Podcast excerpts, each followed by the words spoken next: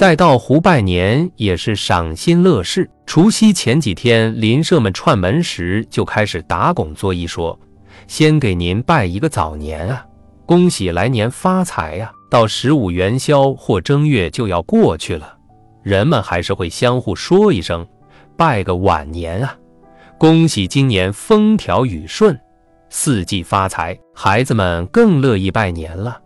虽然那时乡间拜年并没有红包给，最让人高兴的，也只是磕个头拜个年，主人家给两颗水果糖，而大部分主人家给拜年的孩子们是一捧爆米花。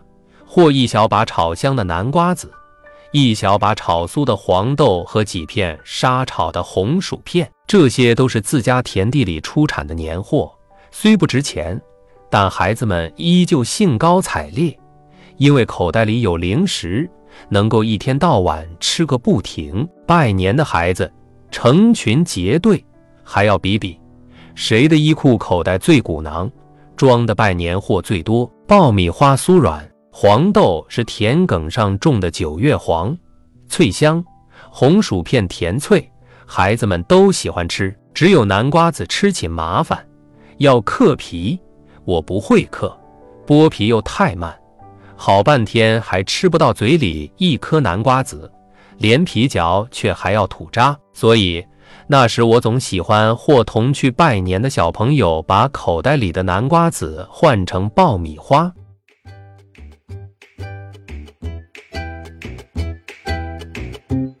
年初二，父母亲总是要去外公和二舅舅家拜年的。到湖流行初一载，初二郎，初三、初四拜四方。即初一那天，已分门立户的儿子是要携带全家去拜望父母的，而且孙子孙女都要给爹爹哀姐行跪拜礼。初二，则是以出嫁的女儿和女婿携一家衙门崽子，挑东提西。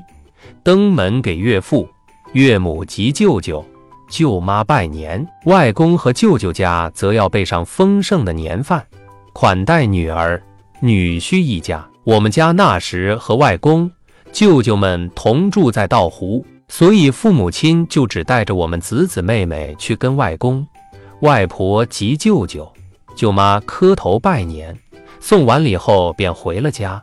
并不叨扰他们留吃年饭款待我们，但我们和同住在道湖的姨妈家就不同了，两家相互吃年饭，要吃上好几餐呢。平常我们两家就走得近，父亲和姨爹又是老乡，而且还都有旧军队的经历。平常周末，父亲从学校回到湖，他和姨爹也经常在一块喝两盅，聊些旧事新闻。这过年节的。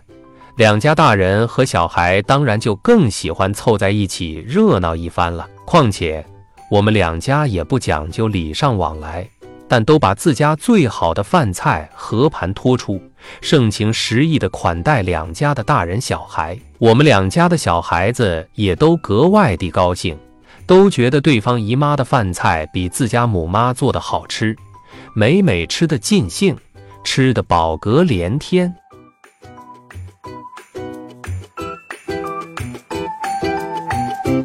姨妈家的长女玉根姐姐和我三姐一样大，都是属狗的。他们俩性格又都爽快乐观，喜欢爽朗大笑。尤其玉根姐姐滑稽搞笑，常逗得姨爹、姨妈和我的父母尽兴开怀。用姨妈的话说，玉根姐姐就是喜欢献宝气。玉根姐姐和我三姐在道湖都是乡邻们口中的漂亮妹子。玉根姐生着一张瓜子脸，一对灵气的大眼睛占了大半张脸，鼻梁挺拔，嘴巴阔而薄。他讲话快迅而幽默，做事也是风风火火的，干脆又利落。姨爹很喜欢玉根姐，他把玉根姐当男孩子培养，甚至自己喝酒时，也让玉根姐姐喝上两小口。久之，玉根姐姐便上了瘾似的。每逢姨爹在饭桌上小酌，玉根姐都喜欢陪姨爹喝上两口，并和姨爹谈笑风生，叫姨爹满心高兴。有一年，我们两家的年饭玉根姐为了在大家面前露一手，我们都没有她喝酒的豪气，而喝得酩酊大醉。那次饭桌上，姨爹笑眯眯地给玉根姐姐斟了一小杯酒，可是玉根姐姐却对我父亲笑着说：“姨爹，信不信我能瞎一大茶杯酒都不会醉，而且跟瞎茶一样，一口就瞎了。”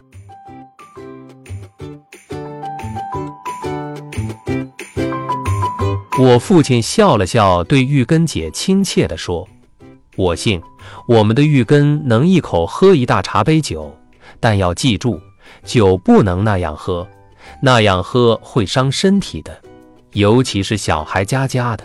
玉根最听话了。”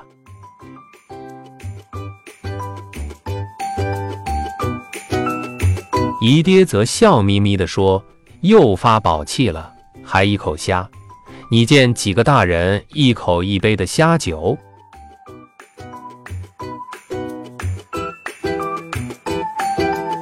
姨爹的话声刚落，玉根姐姐把早就端在手中的大茶杯倒满的酒，哇嘟哇嘟，一口气喝了个精光，然后对我父亲说：“姨爹，看到了吧，我厉害吧？”说完，玉根姐姐哈哈大笑起来。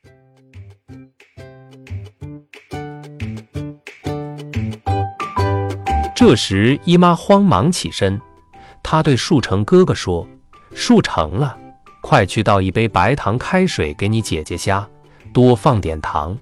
你姐姐都很献宝气，等下子会有她好受的。”虾么子白糖开水了，我又卯醉。玉根姐姐仍豪气地对姨妈拍着巴掌说：“可是，正当大家还在尽兴地吃饭时，玉根姐却从长板凳上滑滚倒地。”大声嚷嚷：“母妈，快让树成倒水吧，把我虾虾！”我心里烧死了，我我卯醉，哈哈哈！呜呜呜！玉根姐姐在冰冷的地下打起滚来。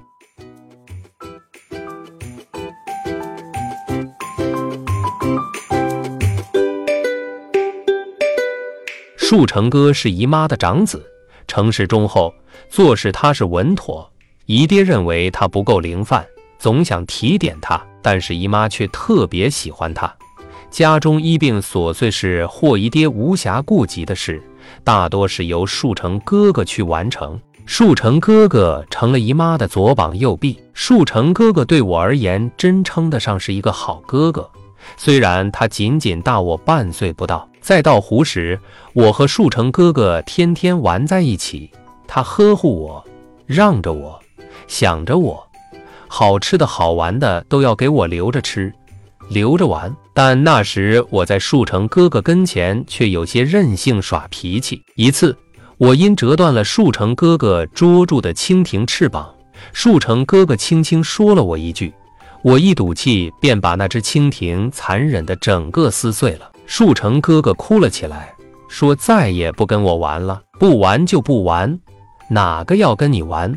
我把树成哥哥装蜻蜓的纸盒也撕烂后，就一溜烟跑回家躲了起来。虽然自己嘴硬，不在乎树成哥哥今后跟不跟我玩，但心里还是满满的失落。可是第二天，树成哥哥捉了一只蜻蜓，并用红线系着蜻蜓的腿，又来找我玩了。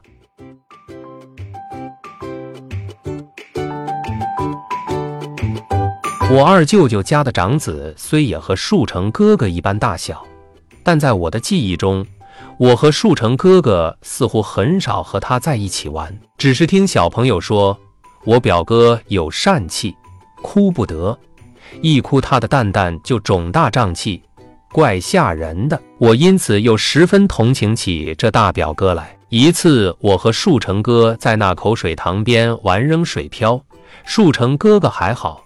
他扔出的瓦片总能在水面上飘几个圈才沉入水中，可是我就不行了。我扔出的瓦片最多飘一个圈，大多数时候瓦片一扔就立马沉入水塘中。一次，大表哥许是看了我和树成哥哥在水塘边扔瓦片，他也捡了些瓦片来扔水漂。嘴里高声说道：“看我的！”说着，他手握瓦片，后退数步，再往前跑两步，右手向上一扬，嗖嗖嗖，他手中的瓦片呼啸着贴着水面，打了无数悬着的轻扬起舞的水漂后，才悠悠地落入水中。我和树成哥哥对大表哥顿生羡慕，我们都高兴地夸赞大表哥。大表哥获得莫大的成就感。他就手把手教我和树成哥哥打水漂，他告诉我们如何捡轻薄的瓦片，要退几步再往前跑几步，这样瓦片才能够扔得远，而且要选薄瓦片，薄瓦片轻巧可以扔得更远。他还对我们说，胳膊要往后扬，扬高些，这样就能扔出半圆圈的姿势来。原来大表哥对我们也是十分亲切的。这以后，我们也常去找大表哥玩，但每次玩得正尽兴时，二舅妈却总要喊大表哥去做家务事。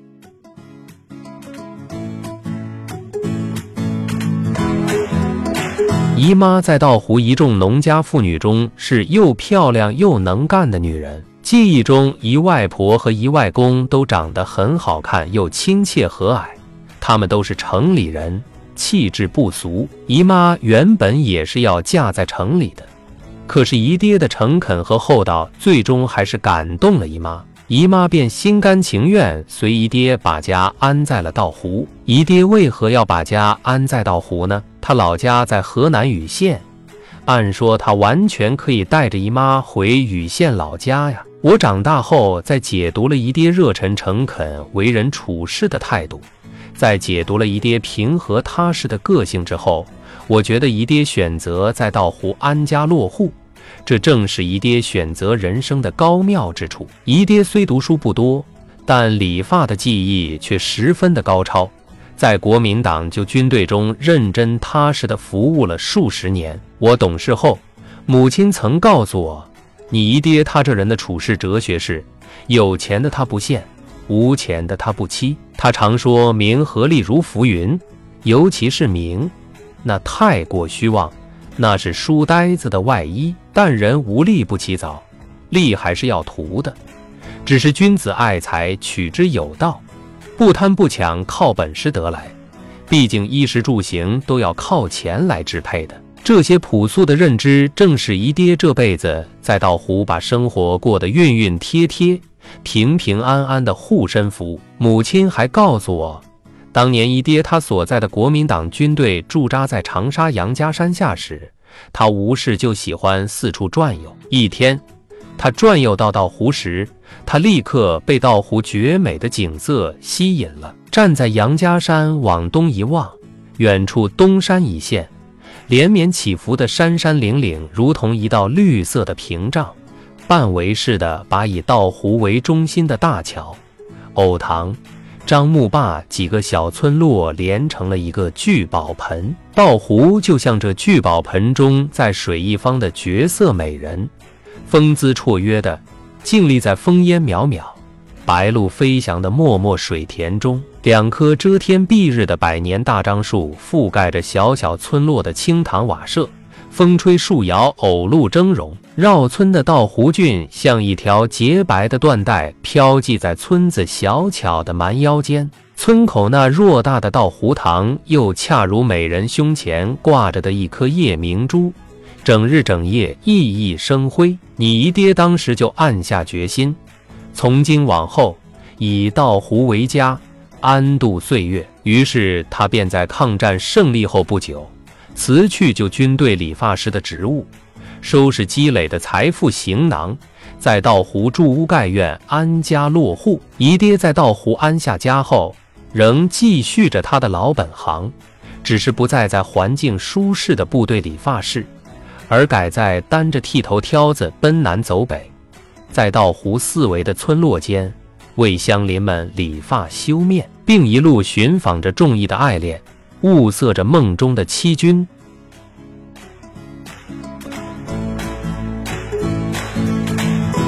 踏破铁鞋无觅处，功夫不负有心人，有手艺又年轻，英气勃发的姨爹终于找到了与他共度一生的姨妈。姨爹是如何找到姨妈的？我稍大点懂事了，便仗着姨爹痛爱我，缠着姨爹告诉我。姨爹笑眯眯的，喷着满嘴的酒气，搂着我说：“我是在杨家山找到你姨妈的。那时你姨妈可漂亮了，她是家里的长女。”她父母已把她许配了人家，那家人多次催促你姨妈尽早嫁过去。可是我为你姨外公里第一次发，我就断定了这个漂亮端庄的大家闺秀就是你姨爹我的堂客了。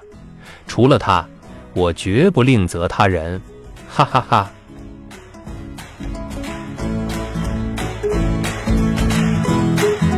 你就在红仔面前吹吧。不是你耍无赖，还想把我娶到手？姨妈系着腰围裙，递上一碟兰花干子给姨爹当下酒菜，笑着对姨爹爱恋地说。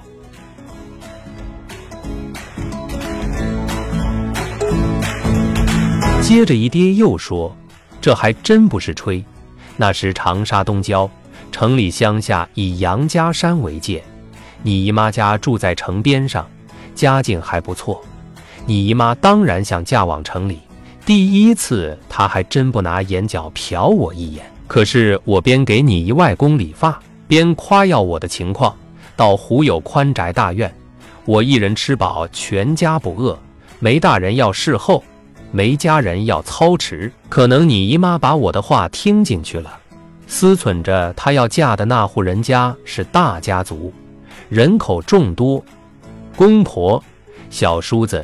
小姑子一大窝，嫁过去，老的要伺候，小的也要照料。这门亲事，你姨妈本就不情愿，但父母之命难违抗，所以那边总催你姨妈嫁过去，聘礼也早早送上门了。好在是我和你姨妈有夫妻缘，我第一次上你姨妈家，就注定了我们是一家人。姨爹好不得意，端起酒盅，呷了一口酒。夹起一片姨妈精心烹调的五香兰花豆腐干。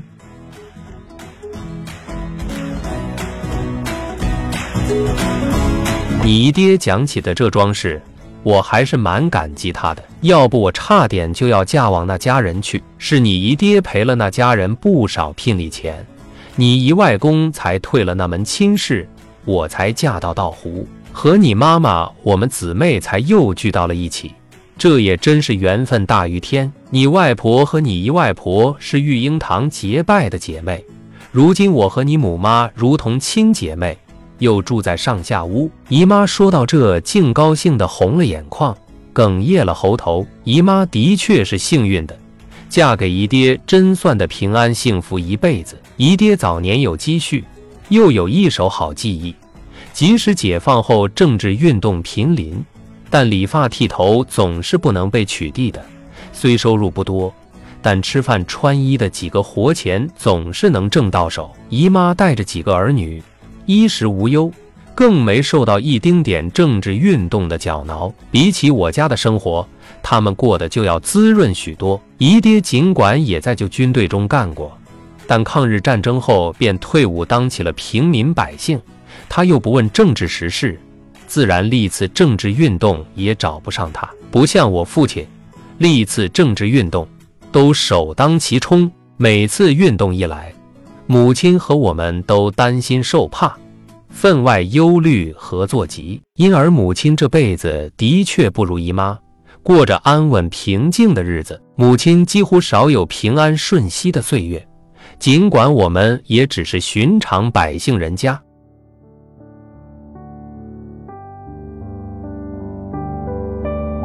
虽然姨妈跟着姨爹一辈子衣食无忧、安稳顺畅，但姨妈却是个十分勤劳简朴的人。她把家务操持得井井有条，儿女教养的礼仪周全。小时候，我跟树成哥哥也常常跟姨妈去她侍弄的菜园。姨妈的菜园就在她家后院外，厨房、厕所、猪栏的下水道全都通往菜园的小水渠，可提供浇菜的充足水源。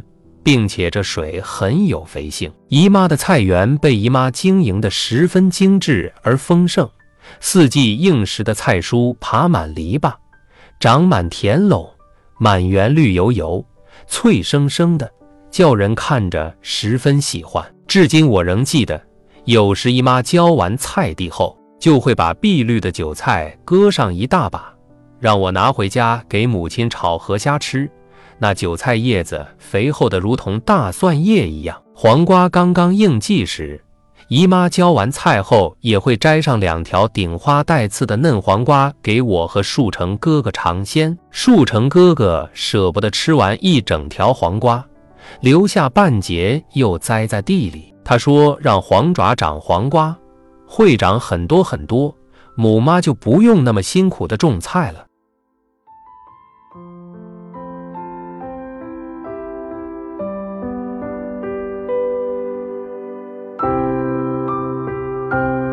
祁红，道湖往事七，分享完了。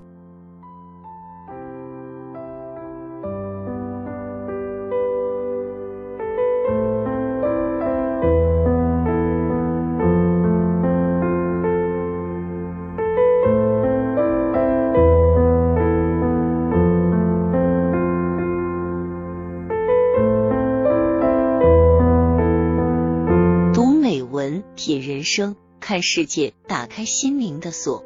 小伙伴们，下期再见。